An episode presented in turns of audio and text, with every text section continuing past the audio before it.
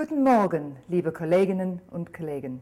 Ich heiße Sie herzlich willkommen zur Klima 2008 Konferenz, die ich voll und ganz unterstütze. I'm very pleased to be able to talk to you about climate change impacts, vulnerability and adaptation, and wholeheartedly support the efforts of Klima 2008.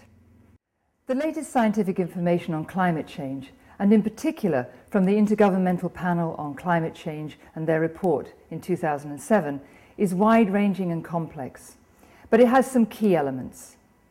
Climate change is a reality. Our observations of global average temperatures show that it's increased by almost 0.8 degrees centigrade above pre-industrial levels. Since 1850 and the start of a global surface temperature record, 11 of the 12 warmest years have occurred between 1995 and 2006. Since 1961, the average temperature of the global ocean has also increased to depths of at least 3,000 metres, and the ocean has been taking up over 80% of the heat being added to the climate change. It's also becoming more acidic.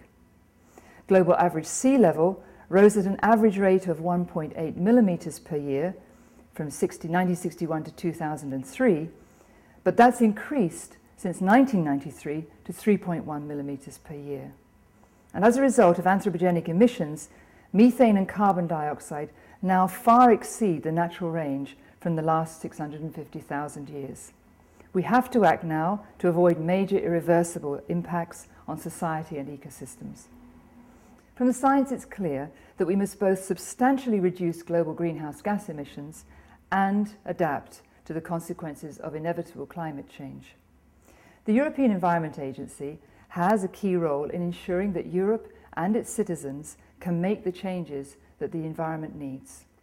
We do this by working closely with our 32 member countries and with more than 300 organisations across Europe. As part of this process, and jointly with the European Commission's Joint Research Centre and the World Health Organization Europe, we've put together a report on climate change impacts in Europe. The report builds on three objectives. To present new information on climate change using indicators, to identify those who are most vulnerable to climate change, where there's a need for adaptation in particular, and finally, to improve monitoring. Our latest report, of course, adds further scientific confirmation to what many of us have already observed. The number of hot and cold extremes has increased over the last 50 years. The intensity and variability of precipitation has also increased in the same time. European glaciers and ice in Greenland, in Arctic and Antarctica is rapidly melting. River flows have increased in the north but decreased in the south. Plant species, birds, insects and other animal groups are all moving northwards and some are even moving up the mountainsides. And heat waves are leading to many additional deaths and several diseases are extending way across Europe.